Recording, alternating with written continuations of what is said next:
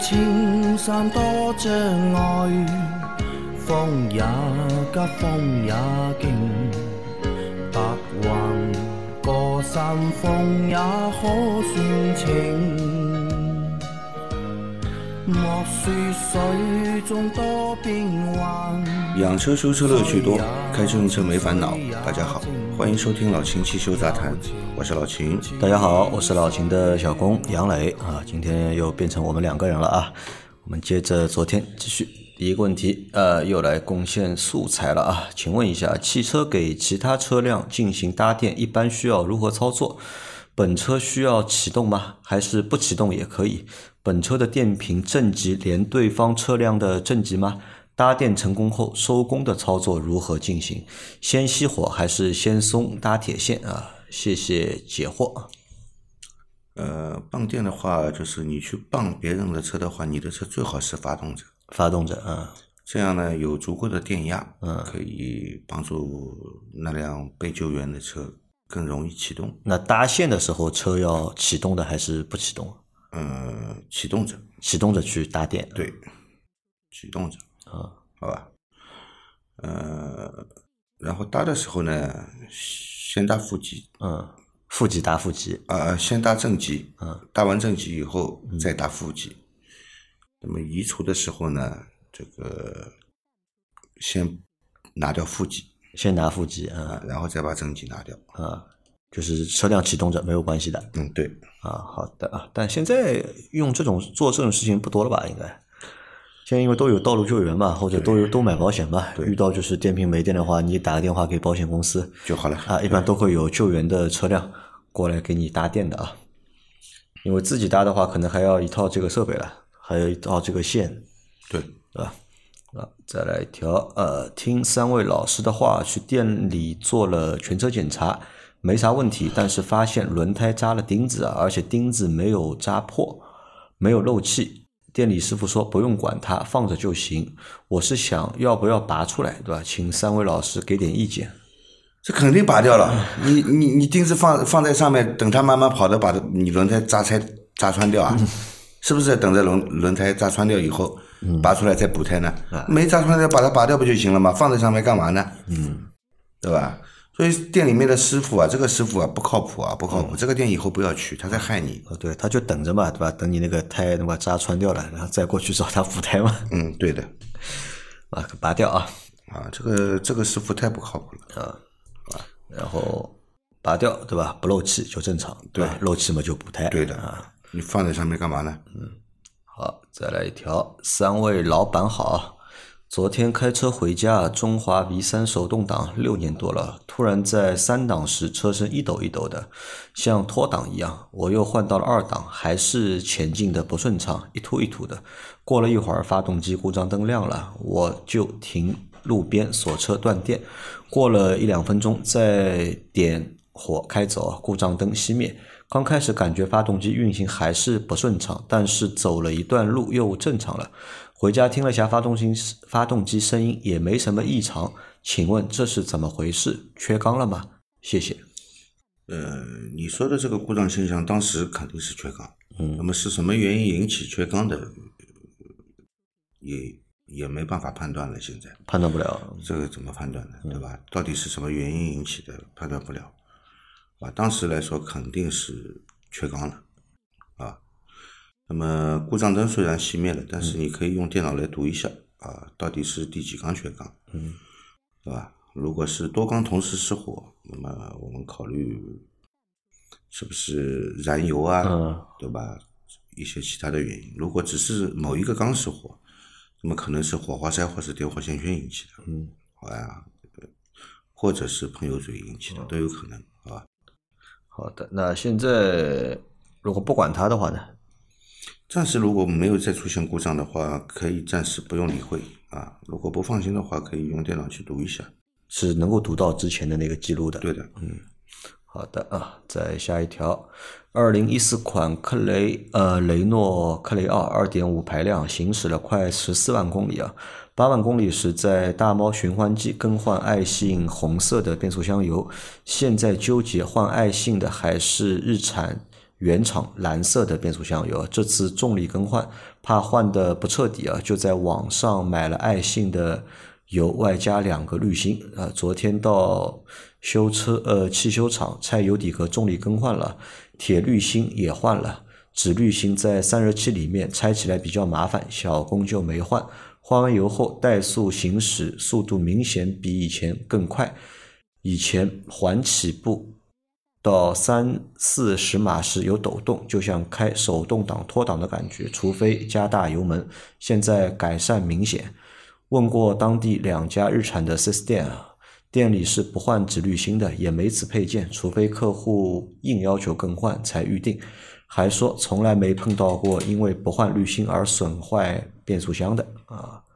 啊，这个小伙伴应该是来分享了一个他关于换变速箱油的故事，对吧？上次换的话没有换原厂的变速箱油，那这一次呢，就是换了原原厂的变速箱油。嗯，换完之后，那就你去大猫换呢，它肯定没有原厂变速箱油，它只能用第三方的油来替代。我们之前说过了，为什么要用原厂的变速箱油，对吧？那么既然你已经换了这个第三方的油，这次呢就还是换第三方油吧，那不管了。那怎么办呢？要不然这个两种油混合在一起。把它换好了已经。对呀，换好了呀。呃，他这次换的原厂的。这次换的不是原厂的，还是爱信的油。呃，他不是那个吗？爱信的，他这次换的还是爱信的。嗯。他他这个原厂的变速箱油的确是蓝色的，不是红色的，好吧？他这次还是换了爱信。啊，他换的还是爱信的。对。啊，但是他说换好之后啊，开起来比之前好了。那肯定的呀。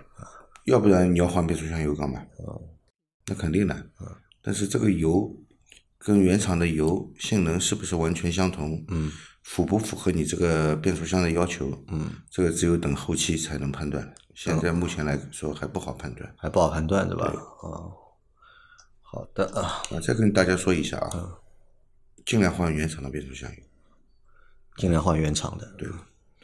好，再下一条，秦师傅杨老板好，我的车是二零一零年一点三手动挡的威驰，目前行驶了十四万公里啊，之前跑到八十迈在五档两千转，现在跑八十迈要在两千三百转到两千四百转，比之前费油啊，不如之前利索了。我买的二手车，不知道之前的车主是否做过大保养，我估计他可能也只是换机油、机滤什么的。我现在怀疑是不是变速箱油的问题。如果要更换什么品牌、什么型号的油品啊？谢谢两位老师啊，祝节目越办越好。手动变速箱之前两千转的时候能跑到八十迈，对，现在变成两千三百转到四百转了，啊，而且比之前会费油了。嗯，手动变速箱你跟这个变速箱油有什么关系啊？是自动变速箱你变速箱油变质，嗯。可能引起这个变速箱这个转速过高，不不升档，对吧？就是升档的逻辑转速会往往后移，对吧？你手动变速箱靠你自己操作的嘛。嗯。很明显，你这个离合器打滑了。嗯。是离合器打滑了。离合器打滑了。那需要去更换离合器三件套。对。啊。好的啊，那这个和变速箱没有关系，对吧？对。再来下一条，呃，你们好，新车跑个两万公里左右，需要做轮胎换位吗？具体是前后换还是前后交叉换？换完之后还需要做动平衡或者四轮定位之类的吗？其他还有什么需要做的吗？我的车子是有间接式的胎压监测的啊，感谢回答啊。两万公里对吧？到底要不要换轮胎对吧？一般我们是不建议换的，有什么好换的，对吧？如果你一定要换的话，就不要交叉换，嗯，就是前后换就行了。后面的换到后面两个换到前面两个来。对，你要交叉换的话，轮胎滚动方向就变掉了嘛，有可能会引起噪音的。嗯，好吧。就我们是不建议换，对吧？对。啊，那么要不要做动平衡呢？因为轮胎已。你这个已经磨损了一段时间了以后呢，可能这个动平衡会受影响，所以你如果要换的话呢，做一下，就检查一下，嗯，先滚一下，啊，如果动平衡没问题，就直接装回去就好了。如果有问题的话呢，那么再做一下动平衡。啊，好的啊，然后它有那个间接式的胎压检测，这个会有影响吗？间接式，间接式的胎压检测，什么叫什么啊？间接式对，？我不理解是自己装的呢，什么叫间接式呢？你告诉我，什么叫还是说间接式？ABS 的那个就是轮速传感器的？这个是没影，响的。这个没有影响如。果是 ABS 传感器来这个侦测胎压的话，这个是不影响的。嗯如果带有这个轮胎胎压传感器的，嗯，在轮胎内部有胎压传感器的，这个要扔位置的，这个就不要换了。换了以后颠三倒四的，搞也搞不清楚是哪个轮子。好的啊，好，再来一条啊。看了两月份汽车销量啊，轿车秦排第四名啊，SUV 宋好像居然是第一名，都是混动省油啊，亏电油耗三个多。请秦老师分析一下，比亚迪用了什么原理，怎么把油耗整的这么低？这让小日本车企怎么活？唐的 DMI 啊，啊，我们那个比亚迪的 DMI 啊，亏电行驶，嗯，每百公里三点几升的油，怎么做到的？啊怎么做到的？啊用宣传来告诉你的，就是这样做到的，做不到啊，就是用宣传来告诉你，就是这样做到的，好了吧？明白了吧？我我觉得我们现在有必要强调一下实事求是，嗯，真的，哎，但比亚迪官方没有宣传过，就是在亏电情况下面、纯油情况下面三点几个油哈，没有说过啊，因为他们给的官方数据大概是五左右吧，就是在五个油左右，呃，没有到三点五，因为三点五的话，日本人都做不出来了，小日本都搞不出来。那原理的话，其实原理我觉得，如果硬要去说这个原理啊，对吧？可能从他们 DMI 的这套系统，对吧？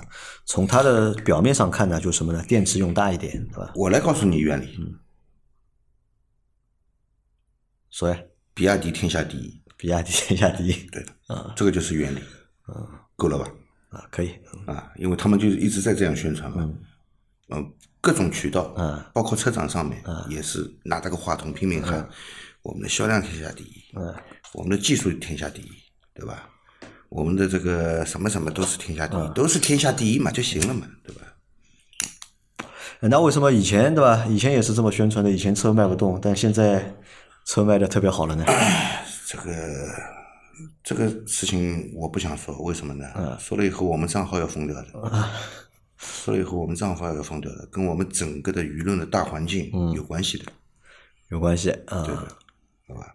所以我刚才说了嘛，嗯，我们现在其实有必要再重新重提一下这个实事求是的这个这个精神。啊，好的啊，来再下一条啊，秦老师好，老听众了，谢谢之前问题的解答，这次想问除积碳问题啊，除积碳工序有先后顺序讲究吗？清理缸内积碳、活塞顶部积碳和清理喷油嘴，哪个先做，哪个后做会更好？还有是在换机油前做掉，接着换上新机油，还是换好新机油之后啊再做除积碳？哪个操作顺序更好？谢谢啊，祝节目越来越好。呃，你洗缸内积碳之前，嗯先洗喷油嘴比较好。